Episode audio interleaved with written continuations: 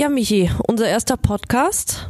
Heute mit Julian Eberhardt, erfolgreicher Biathlet aus Österreich. Sehr bekannt. Bist du Biathlon-Fan? Ja, von der allerersten Stunde. Entschuldigung. Ich wollte gerade sagen, Schießen war immer schon ein Hobby von mir. Ein herzliches Willkommen und Grüß Gott aus dem Paradies. Ich, Sarah Hamm, freue mich sehr, dass Sie heute bei uns zu Gast sind und mit mir auf eine gedankliche Reise tief ins Salzburger Land gehen. Wir werden mit erfolgreichen Sportlern, Stars und Sternchen, innovativen Firmengründern und bekannten Bestsellerautoren über die wichtigen Dinge im Leben reden. Pur, authentisch und unverfälscht. Seien Sie mit mir Gast im Paradies. Lieber Michael, heute erster Podcast. Danke, dass wir das ins Leben rufen durften als erster österreichischer Hotel-Podcast. Ich freue mich sehr. Warum Podcast? Das ist die große Frage. Ich glaube, Podcast ist das neue Ding. Na, du magst ja Podcasts auch privat sehr gerne. Was hörst denn du so für Podcasts? Ich glaube, einer der ersten Podcasts, die ich wirklich zu schätzen gelernt habe, war Hotel Matze. Und der zweite Podcast, den ich sehr, sehr gern verfolge, weil es ein gastronomisch-kulinarischer Podcast ist, ist Fitte Gastro mit dem Tim Melzer. Und da du die so gerne hörst, hast du dir gedacht, hey, machen wir doch einen eigenen Paradies-Podcast und laden interessante Leute ein und machen sowas selber. Mir hat das immer schon ein bisschen geärgert. Wir haben, glaube ich, unglaublich viel Potenzial mit unserem Haus. So viele spannende, interessante Gäste, die so viele schöne Geschichten zu erzählen haben. Und äh, warum anderen zuhören und lauschen, wenn man es selber auch machen kann und selber die mit äh, Personen, die bei uns im Hotel sind, interviewen darf. Ich glaube, äh, so ein Hotel lebt von seinen Gästen und diese Gäste haben unglaublich schöne Geschichten zu erzählen. Und die sollten wir vielleicht auch unseren anderen Gästen ein bisschen zugänglich machen. Aber nicht nur ein rein kulinarischer Podcast, wie du sie so gerne hörst, sondern ganze Sparte, ob Sportler oder verschiedene Stars oder Autoren. Wir holen einfach alle, oder?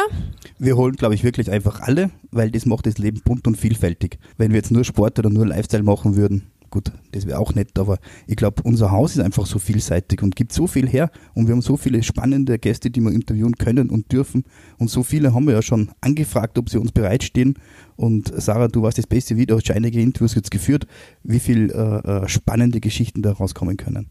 Ja, was ist denn deine Prognose zum Trend-Podcast? Meinst du, wird es immer mehr oder ist bald der Zenit erreicht?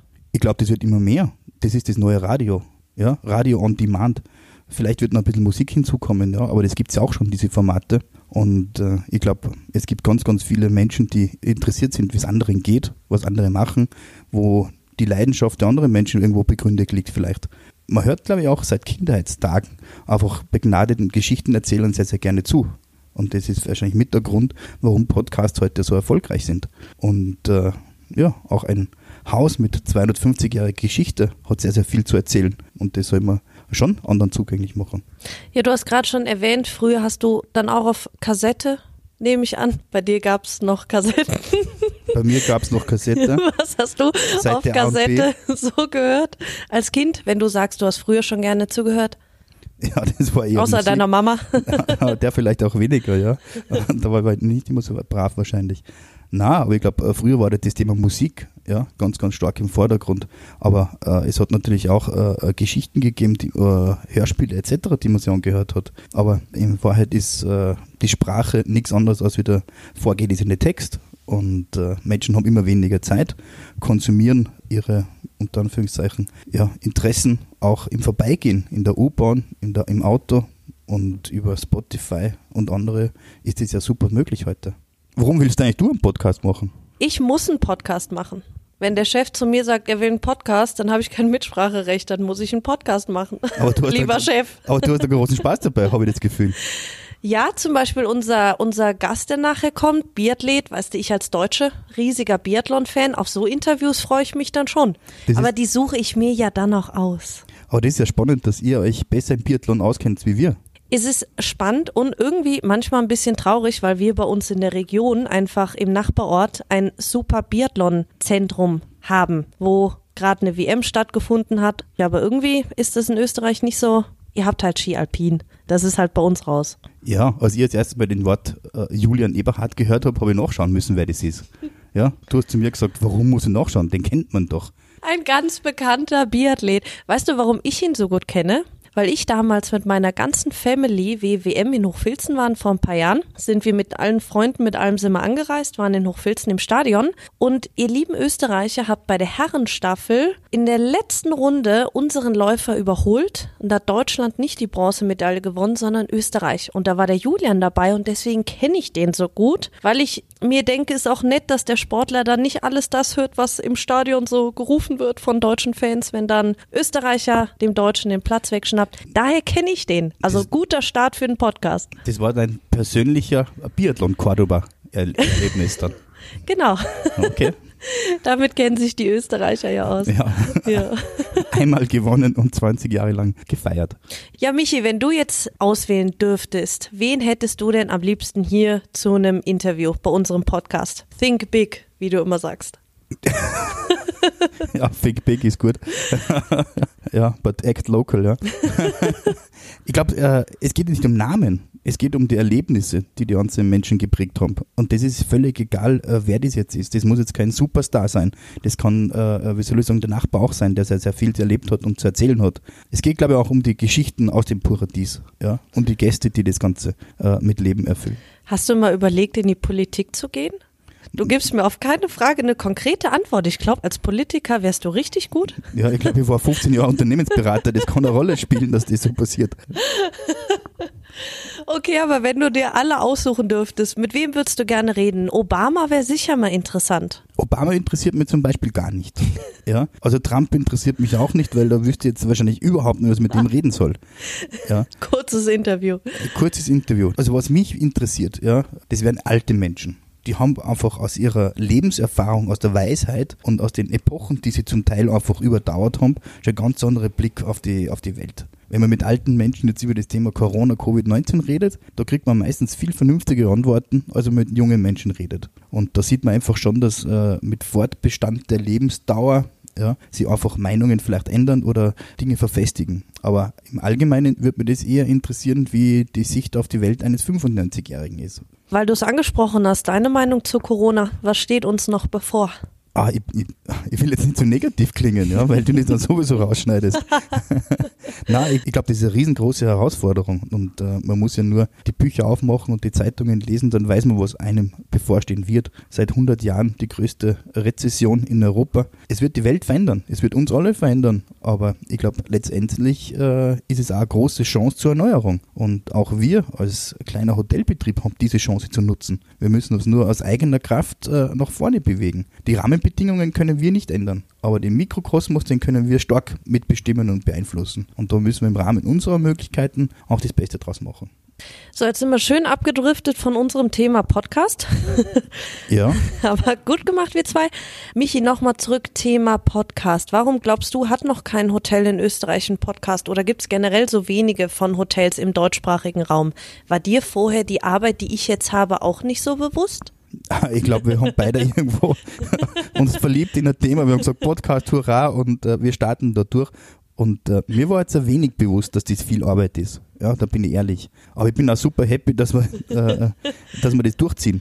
Erster Podcast der Hotellerie klingt einmal so ganz herausfordernd. Warum sind wir das geworden? Ich weiß es nicht. Sind wir so kreativ? Kann sein. Sind wir so vorausblickend? Zukunftsorientiert? Kann sein. Ich glaube, viele haben auch die Möglichkeiten nicht. Viele haben sich in den letzten Monaten mit anderen Dingen beschäftigt, also mit Podcast. Da war vielleicht Covid-19 ein bisschen wichtiger. Aber, und das glaube ich ist etwas, was wir beide festgestellt haben, das Interesse der Gäste ja, an einem Haus ist auch da. Die wollen Geschichten hören, Hintergrundgeschichten. Die wollen wissen, wer geht in diesem Haus ein und aus, welche Familie macht es, was ist deren Geschichte, wie schaut die Zukunft aus ja, wie geht's weiter mit dem Paradies? Wie wird sich das entwickeln für die nächsten zwei, drei bis zehn Jahre? Und man merkt es jetzt schon ganz stark in dieser Covid-Zeit. Die Menschen halten zu einen, die sind interessiert daran, wie geht's dem Hotel, wie geht's dem Betrieb.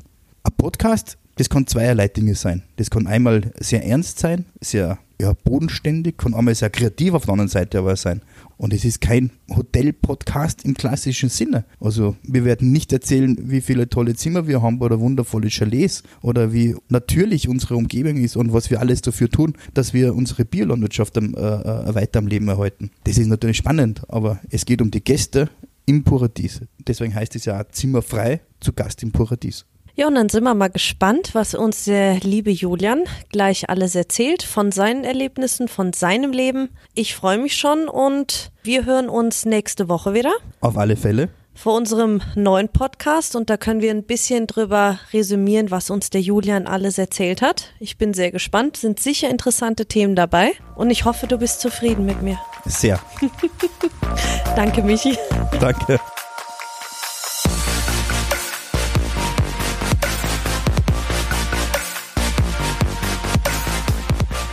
Lieber Julian, ja, vielen lieben Dank, dass du heute bei uns zu Gast im Paradies bist. Ich freue mich sehr auf dieses Interview. Julian, ja, zum Start, wir kommen ja leider um das Thema nicht vorbei. Thema Corona, dann haben wir es direkt hinter uns. Für euch Sportler ja auch ein riesiges Thema, eine große Umstellung gewesen, vor allem schon in der letzten Saison. Euer letztes Rennen war schon ohne Zuschauer. Ich kann mir jetzt Biathlon ohne Publikum gar nicht vorstellen. Wenn du da jetzt an die nächste, an die kommende Saison denkst, Biathlon ohne Publikum, geht das? Ja, hallo erst einmal von meiner Seite. Ich freue mich natürlich, dass wir heute da zusammensitzen und das nette Gespräch führen. Ja, Biathlon lebt, glaube ich, von den Zuschauern, von der Stimmung.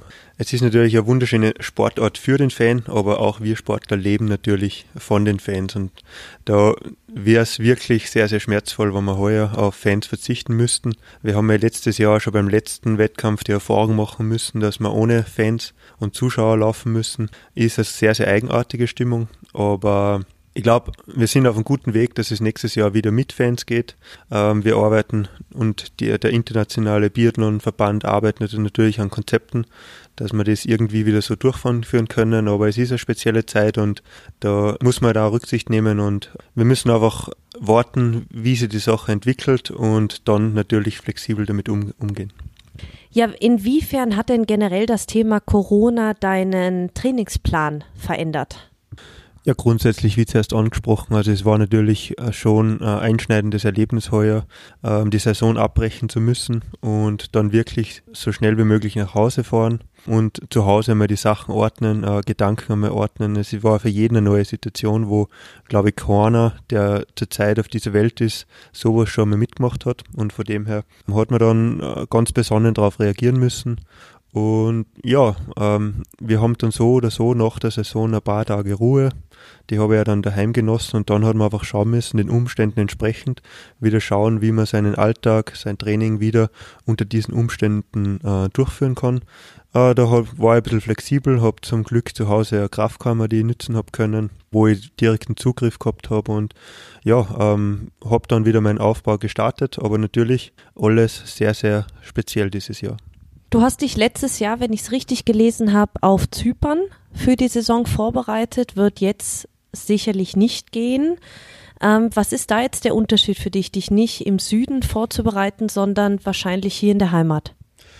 Ja, standardmäßig, ähm, vor mir so in der, in der Übergangsphase, wo man sagt, bei uns ähm, liegt vielleicht noch ein bisschen Schnee und wir möchten vielleicht schon ein bisschen Rad fahren und haben aber schon genug vom Schnee, weil wir den ganzen Winter schon am Schnee unterwegs waren, ähm, fahren wir immer für zwei, drei Wochen nach Zypern und machen so den Einsteig, Einstieg in das Training. Und heuer ist es natürlich ins Wasser gefallen, aber umso mehr habe ich eigentlich das zu schätzen gewusst, ähm, wo ich aufgewachsen bin, in welcher Umgebung ich leben darf. Und habe, obwohl ich in der Woche, glaube ich, 30 Stunden am Rad zu Fuß ähm, in der Gegend um, also rum bin und eigentlich jedes einzelne Wegal schon kenne, habe ich das trotzdem noch mal schätzen gelernt. Also ich, ich glaube, ich ich kenne jetzt wirklich alles in der Region und ich bin einfach begeistert und stehe jeden Tag voll motiviert auf und freue mich wieder, die, die Region zu erkunden und bin einfach nur glücklich, dass ich das meine Heimat nennen darf. Da hast du natürlich Glück, wenn ich da an andere Biathleten denke, auch bei uns vielleicht aus Deutschland, die vielleicht eher äh, in der Stadt leben und nicht auf dem Land. Für die ist natürlich dann noch schwieriger, jetzt wieder ins Training reinzustarten. Ja, zu deiner Karriere. Die startete ja schon 1996, als du zehn Jahre alt warst. Hast du denn zwischen den ganzen Trainings und Wettbewerben noch so eine richtige Kindheit und Jugend gehabt oder war die da schon geprägt nur vom Biathlonsport? Der Sport war für mich immer eine große Bereicherung. Von dem her ähm, muss ich wirklich sagen, ich bin wundervoll aufgewachsen, habe eine sehr, sehr schöne Kindheit gehabt mit meinen zwei Brüdern, die auch Sport gemacht haben und das hat einfach für uns zum, zum Leben dazugehört. Wie auch jetzt der Sport immer noch zu meinem Leben dazugehört und ja, mittlerweile bin ich 33 und bin noch voll motiviert und ich glaube, das ist ein gutes Zeichen und sagt, dass ich sehr, sehr viel richtig gemacht habe. Was hast du nach deiner Schulzeit gemacht? Also in Österreich ist es so, dass man nach der Schulzeit ähm, zum österreichischen äh, Bundesheer, also die Grundausbildung einmal macht und als Sportler hat man dann die Möglichkeit, dass man da, da noch länger bleiben kann, in das sogenannte Leistungszentrum geht, äh, wo man dann wirklich seinen Sport dann machen kann und aber vom Bundesheer versichert ist, einen Gehalt bekommt und da eigentlich seinen Lebensunterhalt verdient. Ich habe dann später zur Polizei gewechselt ähm, habe da Ausbildung gemacht und habe da aber nebenbei noch meinen Sport machen können. Also wenn du mal fertig bist in sechs oder sieben Jahren oder noch länger, ähm, wenn man sich einen Björndalen anschaut, ja, genau. wirst du dann quasi oder möchtest du gerne bei der Polizei weiterarbeiten? Also ich habe auf alle Fälle da die Ausbildung gemacht. Es ist ein sehr, sehr umfangreicher Job. Äh, es gibt sehr, sehr viele Bereiche, wo man sich einbringen kann. Aber grundsätzlich ist mein Fokus jetzt mal total auf den Sport. Und was sich dann ergibt, das wird man dann in, in Zukunft sehen.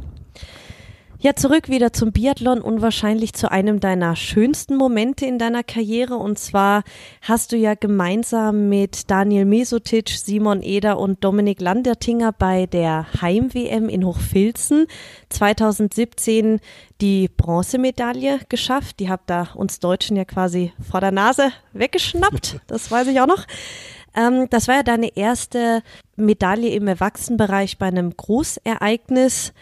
Ja, erzähl doch mal, wie, wie war das? Was sind das dann für Gefühle, die auf einen einprasseln, gerade bei so einer Heim-WM? Das muss ja für einen Sportler sensationell gewesen sein.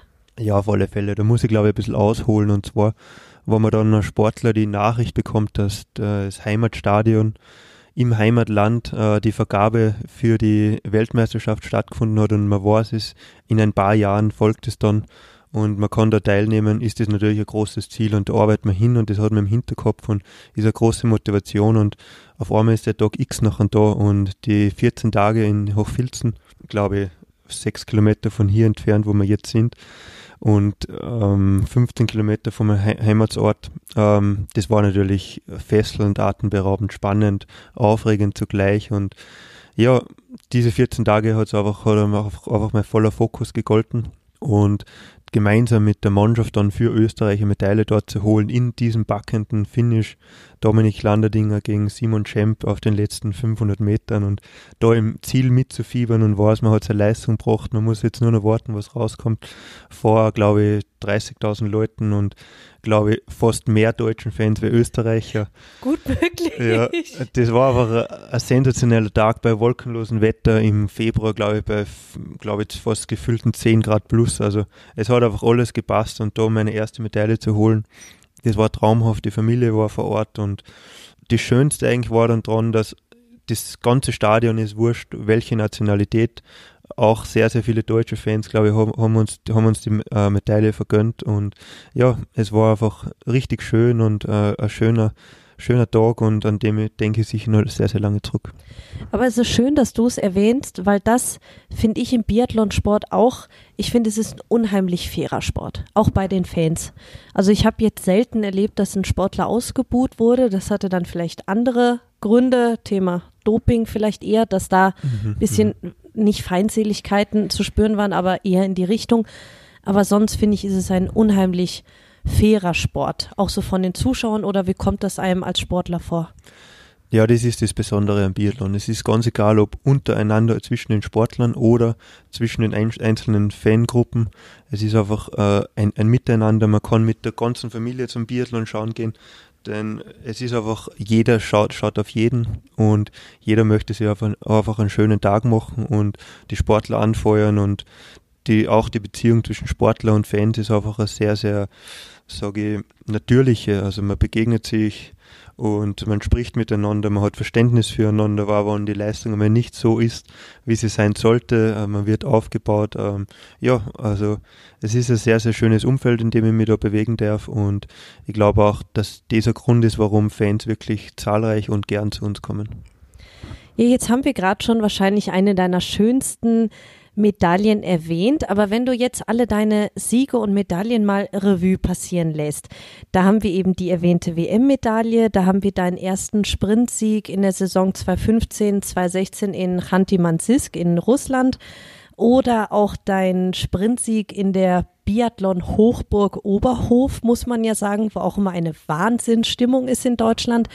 Welche Medaille würdest du sagen, hat dir vielleicht am meisten bedeutet oder ist dir am meisten im Gedächtnis geblieben?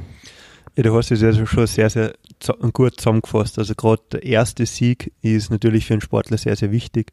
Hantimansisk in Russland, wo auch sehr, sehr fanatische Fans sind, wo ich eigentlich, ja, ich habe gewusst, ich habe das Potenzial, aber das muss man zuerst einmal zeigen und ausschöpfen und wenn das zum ersten Mal gelingt, ist es natürlich sehr, sehr wichtig und, und ein schönes Gefühl. Aber für mich war fast noch wichtiger, diesen Sieg zu bestätigen und ich wollte der Bestätigung nie zu lange hinten nachlaufen. Deswegen habe ich über den Sommer hin sehr gut trainiert und habe dann eigentlich genau zum richtigen Moment in Oberhof 2018 noch einen zugeschlagen.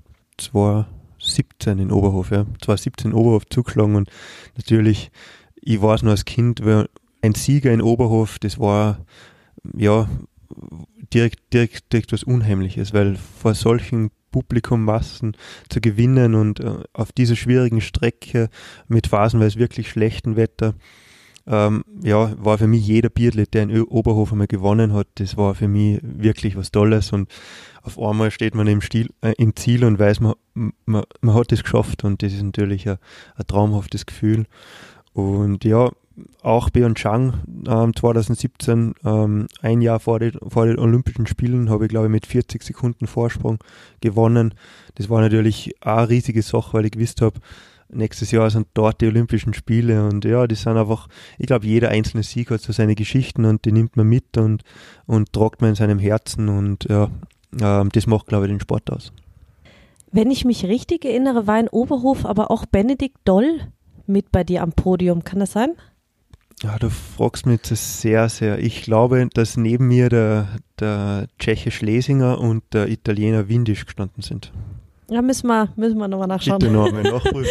da war bestimmt irgendwo ein Deutscher dabei in ja, Ich weiß, dass ich bei meinem ersten Weltcupsieg ähm, in Sisko habe ich vor zwei Deutschen gewonnen, vor einem Schem Simon und vom Arndt Beifer. Und ja, ist immer nett, wenn man sich auf Deutsch unterhalten kann ähm, am, am Podium. Aber jetzt eine Frage, die ich mir immer stelle, wenn ich zum Beispiel Oberhof im Fernsehen schaue.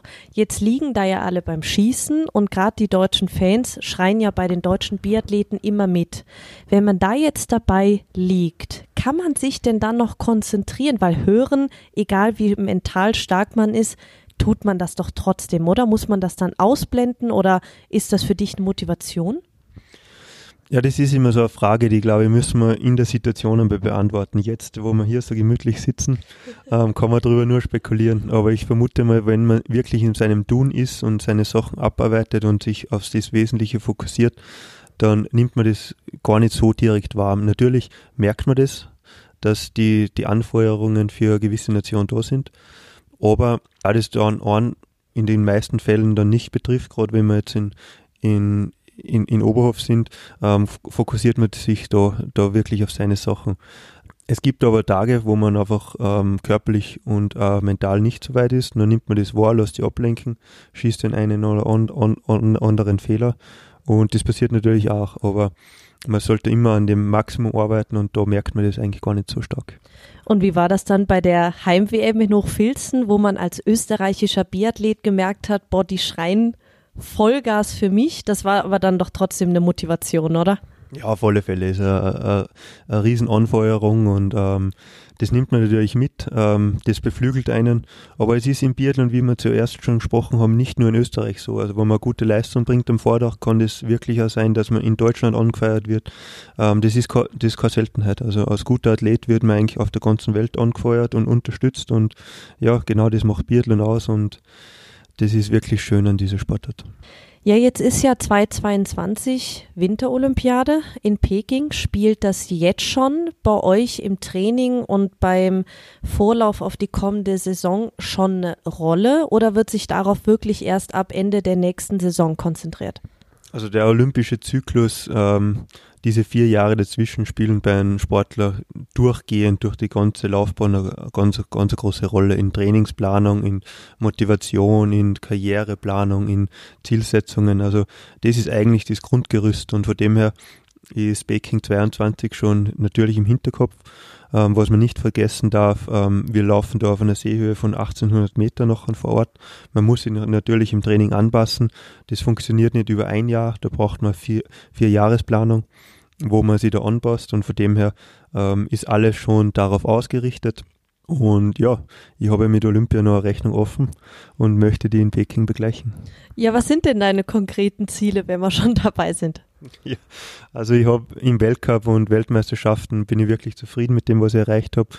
Olympia Pyeongchang 2018 ist, war für mich ein bisschen äh, eine schwierige Erfahrung. Also ich war sicher in der Form meines Lebens, habe mich sehr, sehr gut gefühlt, aber es wollte einfach nicht sein. Ich bin ähm, zweimal Vierter, einmal Sechster geworden bin im Sprint, glaube ich, acht Sekunden am Olympiasieg vorbeigelaufen. Mit Umständen, die, die nicht optimal waren, muss ich auch sagen. Ich habe einen Stockbruch gehabt und ja, es wollte einfach nicht sein. und ähm, von dem her voller Fokus, Peking 22, die Erfahrungen von Pyeongchang mitnehmen und ja, einfach befreit nochmal mein Können beweisen und schauen, äh, wo die Reise hingeht. Aber ich finde ja das Thema Olympia an sich unheimlich faszinierend und ich finde jeder Sportler, der bei Olympia teilnehmen darf, das, da bin ich immer so neidisch, weil ich finde, für einen Sportler gibt es nichts Größeres, weil wenn ich denke, bei der Öffnungszeremonie und man schreitet da rein mit den ganzen österreichischen Sportlern, die für das Land antreten. Was ist das für ein Gefühl, wenn man da das erste Mal in die Arena geht und kann man das überhaupt greifen? Nimmt man das wahr oder kann man sich nachher gefühlt an nichts mehr erinnern. Ja, da gratuliere ich dir jetzt einmal für deine romantische Vorstellung von Olympia. Oh ähm, nein, ich ahne Böses. ich glaube, dass wir und gerade das IOC sehr, sehr gefordert ist, dass man gerade diese Romantik, die jedes Kind hat und jeder, auch ich, von der ich lang gezehrt habe und das war so eine riesen, riesen Motivation war, dorthin zu kommen, dass man diese, diese aufrechterhaltet. Ähm, man muss ehrlich sagen, das bröckelt in letzter Zeit ein bisschen gerade als Sportler, wo man, wo man mal dabei war. Aber das Ziel wäre natürlich, und wenn ich da meinen Beitrag dazu leisten kann, gerne, dass man gerade diese Vorstellungen, von denen du jetzt gesprochen hast und ich ja immer gehabt habe, bis ich einmal wirklich vor Ort war, dass man das wieder aufbaut beziehungsweise auf, auf aufrechterhaltet, weil ich glaube, das ähm, ist ein großer Antrieb für, für Kinder, dass man, dass man diesen Weg geht. Und ich muss sagen, der, der Weg zahlt sich wirklich aus, man lernt extrem viel fürs Leben.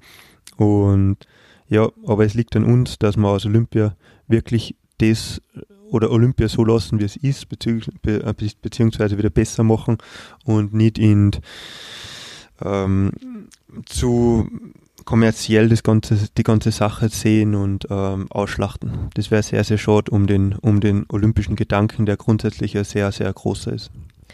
Ja, aber du, es klingt ja jetzt schon so, als wärst du enttäuscht gewesen, wie es dann alles war rund um die Organisation von Olympia? Also war das nicht so, wie du es dir vorgestellt hast? Ähm, ich habe natürlich wieder sehr, sehr viele Sachen gesehen, die mir, die mir sehr, sehr gut gefallen hat. Also das olympische Dorf, dass alle Sportler zusammen gewohnt haben, dass jeder die gleichen Voraussetzungen gehabt hat. Jeder hat das gleiche Bett gehabt, jeder das gleiche Zimmer, jeder das gleiche Essen. Das ist ähm, als Sportler strebt man immer nach dem, immer nach dem Maximum. Man sucht, man sucht überall sich ähm, das Beste rauszuholen, überall sich am besten vorzubereiten. Und dann kommt man zu, zu, äh, zu Olympia, wo man seine beste Leistung bringen möchte.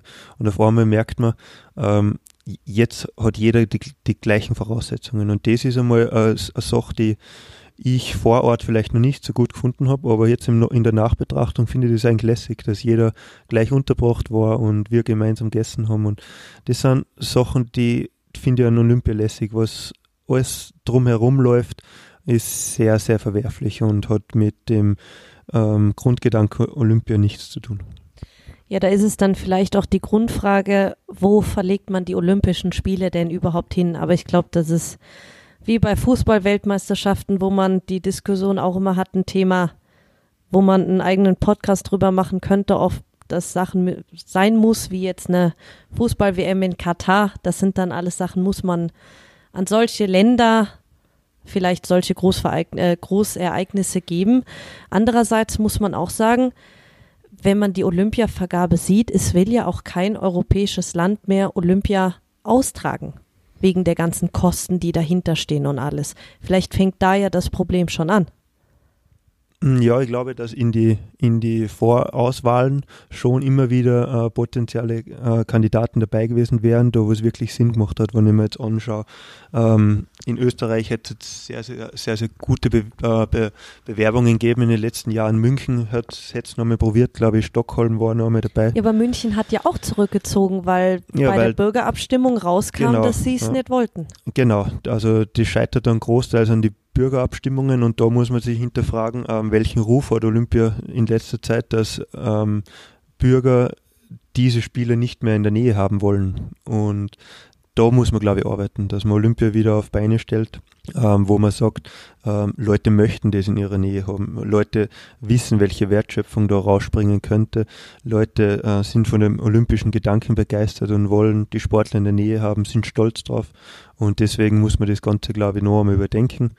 Und ja, ähm, ist sicher eine spannende Aufgabe in den nächsten Jahren, aber ich glaube, dass da jetzt in die Richtung was passieren wird und wenn ich diesbezüglich mir mehr einbringen könnte, ähm, wäre es mir wirklich ein Bedürfnis, in diese Richtung was zu machen.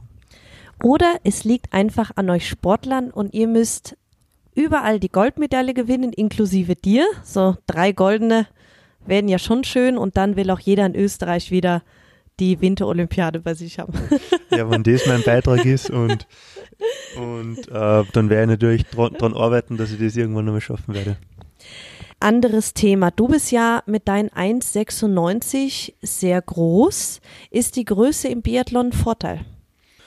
Ähm, ich glaube, dass man immer mit den Gegebenheiten, die man hat, ähm, das Beste daraus machen muss. Also es gibt im Biathlon sicher Bereiche, wo meine Größe äh, großer Vorteil ist. Wenn ich jetzt auf die Laufstrecke denke, gibt es sicher Passagen, wo man als großer ähm, Vorteile hat. Es gibt auch auf der Laufstrecke natürlich wieder Passagen, wo die Größe nicht sehr oder Bedingungen, wenn ich jetzt an sehr weiche Bedingungen, an frühlingshafte Bedingungen denke, wo, wo der Ski ähm, schon 20 Zentimeter in den, in den, Schnee versinkt und jedes Kilogramm natürlich helfen würde, das man nicht hat, ähm, ist das natürlich ein Nachteil. Aber es gibt natürlich am Skistand, gerade bei windigen Verhältnissen im Stehenschießen, habe ich natürlich ein bisschen mehr Angriffsfläche. Auf der anderen Seite ich glaube, man muss immer mit diesen Voraussetzungen, die man hat, das Beste daraus machen. Es hat ähm, Weltmeister gegeben, die, die 1,90 waren, äh, Weltmeister, die 1,65 waren. Also im Biathlon ist alle, alles möglich. Da schließt wirklich nichts aus. Es ist wirklich ein, ein Sportart, die den ganzen Körper fördert und sehr, sehr gut ist ähm, für allen, alle Bereiche und sehr, sehr, sehr, sehr gesunde Sportart. Natürlich auch mit dem Schießen die mentale Komponente sehr, sehr fördert. Und ja, ähm, ich bin mit meiner Wahl, die ich schon als Kind getroffen habe, jetzt im Nachhinein sehr, sehr zufrieden. Ja, gehen wir mal ein bisschen tiefer rein. Wie sieht denn jetzt so eine Saison bei dir aus? Wie viele Tage bist da überhaupt zu Hause und ist das schon stressig mit den ganzen verschiedenen ähm, Austragungsorten, mit der ganzen Reiserei ja auch, da muss hingeflogen werden, da kann man vielleicht mit dem Zug hinfahren. Wie läuft das bei euch ab? Habt ihr da genaue Trainingspläne, wo festgelegt ist, heute steht das am Plan, das am Plan oder ist auch viel individuell? Ja, genau. Unser Trainingsjahr beginnt immer mit dem 1. Mai. Wir bereiten uns dann vor bis 1. 1. November, wo wir das, das bezeichnen wir als Sommertraining und starten dann mit 1. November in die, in die letzte Vorbereitungsphase, die wir dann schon auf Schnee verbringen. Meistens, meistens im Norden, Norwegen, Schweden, Finnland. Und äh, das geht dann fließend über in die Wettkampfsaison, die bei uns ähm, erfahrungsgemäß und traditionell in Östersund mit äh, Ende November beginnt. Und wir dann immer in neun Weltcup-Stationen plus einer Weltmeisterschaft beziehungsweise Olympischen Spiele großteils also zehn Stationen haben, bis Mitte März ungefähr im Wettkampfsgeschehen sind. Das klingt natürlich jetzt sehr viel nach Reiserei, wobei ich sagen muss, dass wir als Österreicher den riesigen Vorteil haben, dass wir so zentral liegen, dass wir großteils nach einem Wettkampfswochenende wieder zumindest für ein, zwei Tage nach Hause kommen, auch mit die Flughafen Salzburg, München sehr zentral liegen und wir da wirklich sehr, sehr gut mit der Sache umgehen können. Es gibt natürlich Nationen wie Russland, ähm, USA, auch in, in Europa Franzosen, die halt nicht so, so zentral liegen und dann natürlich äh, mehrere Stationen auf, äh, auf einmal machen müssen und diesbezüglich vielleicht nur einmal im Monat heimkommen, beziehungsweise den ganzen Winter nicht. Und von dem her muss ich sagen, ähm, wir haben es gut erwischt, aber sind natürlich auch sehr, sehr viel unterwegs. Unser Vorteil ist, dass die Region dort bei uns, Alfelden-Leogang, einfach äh, so einen Reichtum an Möglichkeiten bietet, wo wir uns vorbereiten können auf die Saison. Das heißt, dass ich von Mai bis November sehr, sehr viel äh, vor Ort bin. Wie viele Stunden trainierst du dann am Tag in, also bei der Vorbereitungszeit auf die neue Saison? Ja, das schaut so aus, dass wir als Biathleten natürlich ähm, nicht so individuell trainieren können, können, wie wir es vielleicht phasenweise gerne haben möchten, weil wir durch unser Training natürlich immer einen Skistand gebunden sind. Das heißt, wir treffen uns um 8 Uhr morgens am Skistand, trainieren dann bis 12 gehen da zum Mittagessen, haben dann äh, Physiothermin und starten dann um 4 Uhr nachmittags wieder mit der zweiten Einheit bis 7 Uhr abends und lassen den Tag dann ausklingen mit Trockenübungen, nennt man das mit der Waffe, wo man einfach Zielübungen macht, macht man einfach nur ein bisschen Gymnastik oder ein paar mentale Übungen und ja, ich sag, dass der Abend noch an Annahme ausgefüllt ist, aber gegen 8, 9 ist man dann auch fertig, kann ein bisschen ausspannen. Also grundsätzlich sage ich schon, so ein Arbeitstag von Biathleten hat meistens schon zwischen 10 und 16 Stunden, je nachdem, wie intensiv man gerade in welcher Trainingsphase man gerade ist. Aber wie gesagt, äh, man kann den Tag schon füllen. Klingt so. ja, eine gesunde Ernährung ist ja beim Profisportler auch das A und O. Wie läuft das bei dir ab? Was isst du am Tag und musst du Kalorien zählen oder kocht deine Frau extra nach einem gewissen Ernährungsplan? Wie funktioniert das bei dir? Ja, Kalorien zählen nur den, äh, hinsichtlich dem, dass man wirklich so viel Kalorien zu sich nimmt, dass man, wie man wirklich verbraucht hat. Und wenn man ähm, jetzt sagt, dass ich ähm, bis zu acht Stunden wirklich aktiv trainiere, dann geht es eher in Richtung Zählen, habe ich genug. Und ja nicht zu wenig. Von dem her hat man keinen großen Stress, dass man sich an irgendwelchen Ernährungsformen hält, äh, Ernährungspläne, sondern einfach nur schaut, dass man Sachen isst, die man gerne isst, die, die einen gut bekommen und von dem so viel wie möglich, dass man wieder am nächsten Tag fit ist. Also ist kein großer Hokuspokus, man muss einfach ein bisschen in sich reinhören, Sachen essen, die einen wohltun und großartig jetzt uh, sich an Ernährungspläne halten. Das kostet, glaube ich, sehr, sehr viel Energie, die man schon wieder ins Training stecken kann. Ja, jetzt nochmal zu einem etwas ernsteren Thema und zwar Wintersport in Österreich ist ja an sich jetzt kein einfaches Thema, auch was Förderung etc. angeht, weil einfach Ski Alpin so einen hohen Stellenwert hat. Ähm, wie siehst du denn den Biathlon in Österreich in Vergleich auch mit Ski Alpin, Skispringen, Skilanglauf? Ja, ich glaube, ich bin generell kein Freund, dass man sich mit irgendwas vergleicht oder zu irgendwas hinschielt. Ich glaube, man, man muss einfach die Situation sehen, wie die Situation im Biathlon jetzt gerade ist. Also wir haben wirklich ähm, super Stadien in Österreich, wo man den Sport sehr, sehr gut ausüben kann. Man muss aber im Biathlon wirklich an der Weltspitze sein, dass man gut davon leben kann. Und das ist halt die, die, die Herausforderung, die man dann wirklich angehen muss. Ähm, nur das mit 80 Prozent, nur damit man dabei ist zu machen, zahlt sich in Österreich natürlich nicht aus. Also man muss ja wirklich den Sport leben, alles reinstecken, was man hat, dann kann man auch gut davon leben. Und natürlich, es gibt sehr, sehr viel, was man, was man noch verbessern kann in Zukunft. Ähm, wir sind an einen weiten Weg schon gekommen, gerade mit unseren Erfolgen die letzten Jahre. Und das Einzige, was wirklich hilft, weiterzukommen, sind Erfolge, Aufmerksamkeit in der Öffentlichkeit und das liegt eben an uns, dass wir da, da weiter vorankommen.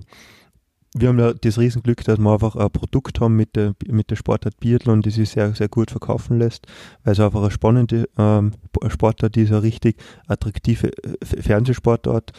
Der Zuschauer weiß genau, ist die Scheibe schwarz, muss man in die Strafrunde bleibt sie weiß, wird dieser Sportler relativ weit vorne sein. Also es ist eine sehr, sehr äh, attraktive Sportart zum, zum Zusehen und es liegt an uns, das Maximum aus dem rauszuholen. Ja, wie ist bei dir? Lieber langlaufen oder schießen? Besser langlaufen, äh, lieber schießen. Lieber laufen oder lieber auf dem Rad? Gerne am Rad, denn wenn man auf der Hütte sitzt, kann man sich oben aufs Rad raufsitzen und fährt gleich runter. Mit dem Laufen muss man wieder runterlaufen und kann man vielleicht den einen oder anderen Kaiserschmarrn mehr essen, wenn man mit dem Rad oben ist. Wie ist im Winter, ich meine, mir fällt jetzt kein Winter ein, wo du etwas mehr Zeit hattest, aber wie ist Snowboarden oder Ski? Kannst du eins oder kannst du beides? Ich meine, ihr werdet ja trotzdem in Leogang mal im Skigebiet gewesen sein, auch als Kinder. Na, sowieso. Also wir genießen äh, die Region da natürlich im Frühjahr immer. Wie gesagt, wir kommen Mitte März heim, haben dann nur ausreichend Zeit, fast einen Monat, dass man das wirklich genießen kann bei uns. Aber sehr, sehr gern Ski, noch lieber Skitouren weil ich mich vorher ein bisschen bewegen kann und dann vielleicht noch den unberührten Hang ein bisschen runterzaubern kann. Snowboard probiert, aber auf den Skigen geblieben. Ja, wie bekommt man denn jetzt Privatleben und Profisport unter einen Hut? Weil ich glaube, dass es auch viele, wenn jetzt, weiß ich nicht, vielleicht viele, viele Eltern zuhören, die sich denken, irgendwie hoffe ich, dass mein Kind gar nicht so in den Profisport kommen möchte, weil bekommt man das überhaupt unter einen Hut? Jetzt hast du gesagt, hast du in Österreich noch Glück, weil du zwischen den Rennen nach Hause fliegen kannst, im Gegensatz zu anderen, die eine Saison überhaupt nicht heimkommen. Hast du dir schon ein paar Mal gedacht, warum habe ich den Weg gewählt und habe es nicht bequemer vielleicht, wo ich immer zu Hause sein kann? Oder habt ihr euch da gut arrangiert? Das ist eine sehr spannende Frage. Ich bin seit letztem Jahr Vater und da stellt man sich natürlich ein bisschen mehr Fragen als wie vorher. Warum ich den Weg gegangen bin, ist für mich ganz einfach, weil mir der Sport einfach eine, eine große Freude macht. Und wenn das nicht ist, dann ist man also in dieser in Rubrik einmal falsch, glaube ich. Also es muss auf alle Fälle Spaß machen und man muss einen Mehrwert für sich selber draus ziehen können. Wenn ich jetzt sage, ich mache das nur aufgrund von Erfolgen oder wegen dem Geld, deswegen wird man auf alle Fälle auf halbem Weg scheitern oder gar nicht so weit kommen. Also es ist eine Leidenschaft und ich, ich merke, dass man ohne Sport gar nicht so gut geht als wie mit Sport. Also ich gehe jeden Tag sehr, sehr gerne trainieren und es macht mir riesen Spaß und das ist, glaube ich, ein großer Vorteil, den ich habe und ich glaube, das teile ich ja mit meinen Athletenkollegen, die fühlen, glaube ich, ähnlich, sonst würden sie nicht in dem Bereich tätig sein. Die eigentliche Frage war jetzt, wie du Privatleben ah, ja, und genau. Profisport unter einen Jetzt bin ich schon wieder zu sehr in den Sport abgedriftet. Ähm, Privatleben hat bis vor kurzem wahrscheinlich sehr, sehr wenig geben, weil für mich, ich habe nie unterschieden zwischen Arbeit und Privat, weil der Sport einfach meine große Leidenschaft war und nie das Glück gehabt habe, dass ich das den ganzen Tag machen habe können, eine Partnerin habe, die, die mich da total unterstützt hat und äh, das einfach gesehen hat, welchen Spaß mir das macht. Natürlich jetzt äh, als Vater ist es logisch, dass man, dass man, dass man Privatleben pflegen muss dass man für seine, seine Tochter da ist. Und das ist natürlich jetzt sehr, sehr, sehr, sehr herausfordernd für mich. Aber ich glaube, gerade bei so einem schönen Ereignis mit von der Geburt von, ein, von der Tochter ähm, ist es einfach so automatisch, dass man sich dann Zeit nimmt und man wird einfach in seinem Tun viel, viel effektiver. Man merkt einfach, der Tag hat nur 24 Stunden. Ich möchte Zeit mit meiner Familie verbringen und habe dann nur begrenzte Zeit für meine Leidenschaft und den Sport und meinen Beruf auch und da arbeitet man einfach viel, viel effektiver und hat auch seine guten Seiten und ja, die Umstellungsphase dauert natürlich. Ich glaube, ich bin jetzt noch in einer Phase, wo ich einfach, wo wir das, das Leben zu dritt einfach wieder neu einteilen und es wird von Tag zu Tag besser und ist spannender und man lernt dazu und genau das macht das Leben aus und das macht es sehr spannend. Über die Weihnachtsfeiertage könnt ihr immer daheim sein, oder? Genau, also gerade, ich glaube, dass da der Großteil der Nationen immer schafft, dass zu Hause sind. Ähm, ich glaube, die Amerikaner äh, machen oft ein Trainingslager da in Österreich und, und äh, tun sie den Reisestress nicht an. Wir Österreicher sind immer zu Hause, fliegen meistens so um den 20. heim und es geht dann in Oberhof mit der ersten Jännerwoche wieder los. Das heißt, wir haben 10, 12 Tage zu Hause. Und ja, genießen eine Woche sicher mal das Familienleben und die Weihnachtszeit und die zweite Woche bereiten wir uns dann wieder auf die Klassiker vor, Oberhof, Ruppolding, Antolz und da merke ich ja jetzt, da fängt mein Herz wieder zum Schlagen an und da freue ich mich auf nächstes Jahr schon wieder. Was ist denn dein Lieblingsaustragungsort vom Biathlon-Weltcup? Also ich muss wirklich sagen, ich finde äh, an den meisten Orten irgend, irgendwas Schönes. Natürlich ist auch Filzen, dadurch, dass so nah an mir ist und ich da jeden Tag trainiere im Sommer, wirklich eine Station, wo ich immer sehr, sehr gern Leistung bringen möchte und auch da mit Herzblut dabei bin. Antolz ist von der Natur her sehr, sehr schön. Da läuft man auf 1600 Meter eingebettet in 3000er Berge, wo das Stadion wirklich am Fuße vor die riesigen Berge ist. Ähm, Antolzer See entlang, also ist natürlich auch sehr, sehr schön und von den Fans her, ein Deutschland-Weltcup mit Ruppolding und Oberhof ist natürlich auch sehr, sehr ein lässiges Ereignis. Und man muss sich auf alles einlassen und die Schöne rausziehen und ja, es macht, wie gesagt, jeder Ort hat, hat so seinen Charme. Ja, jetzt zum Abschluss noch ein Tipp an alle, wo vielleicht die Kinder schon total im Biathlonsport verankert sind oder Feuer gefangen haben, wie ich es schaffe, vom Kindesalter an oder vielleicht so von der Jugend auch, dass ich es schaffe, meine Begabung zum Beruf zu machen und vielleicht im A-Kader zu landen. Ist es nur Disziplin oder gehört Talent auch dazu? Was sagst du, was braucht man unbedingt, damit man Erfolg hat? Also ich glaube, dass die Mischung das, das Wichtigste ist. Man darf, man muss auf alle Fälle mal eine Leidenschaft mitbringen. Das hilft schon mal sehr, sehr viel. Und aber nachher auch die Disziplin, dass man das wirklich auch umsetzt. Aber man darf sich auf keines jetzt zu sehr verlassen, auf das Talent oder auf die Disziplin. Ich glaube, dass das Gleichgewicht und die Mischung, die trägt einen, einen am weitesten. Und wie ich gesagt habe, vielleicht das Tragen lassen ist, glaube ich, das Wichtigste. Immer auf sein Gefühl hören. Was ist gut für mich? wo möchte ich hin, was muss ich dafür tun. Also einfach ein bisschen so die drei Fragen im Hinterkopf haben und die immer so beantworten, dass man den nächsten Schritt machen kann. Und das, glaube ich, ist so eine Formel, wo man sehr, sehr weit kommen kann. Ja, Julian, vielen Dank, dass du bei uns zu Gast im Paradies warst. Ich hoffe, dir hat es gefallen. Ich wünsche dir eine ganz, ganz erfolgreiche Saison 2020, 2021. Hoffe, ich sehe dich oft am ersten Platz im Fernsehen. und Dankeschön. Ja, vielen Dank. Es hat sehr, sehr viel Spaß gemacht und ich hoffe, ihr habt sehr, sehr viel Spaß beim Nachhören. Im nächsten Podcast haben wir dann ein Zimmer frei für den Reality-TV-Star Alexander Hindersmann, bekannt aus den Bachelorette-Formaten. Ich bin sehr gespannt, was er uns alles erzählt und würde mich sehr freuen, wenn Sie auch dann wieder bei uns zu Gast im Paradies mit dabei sind.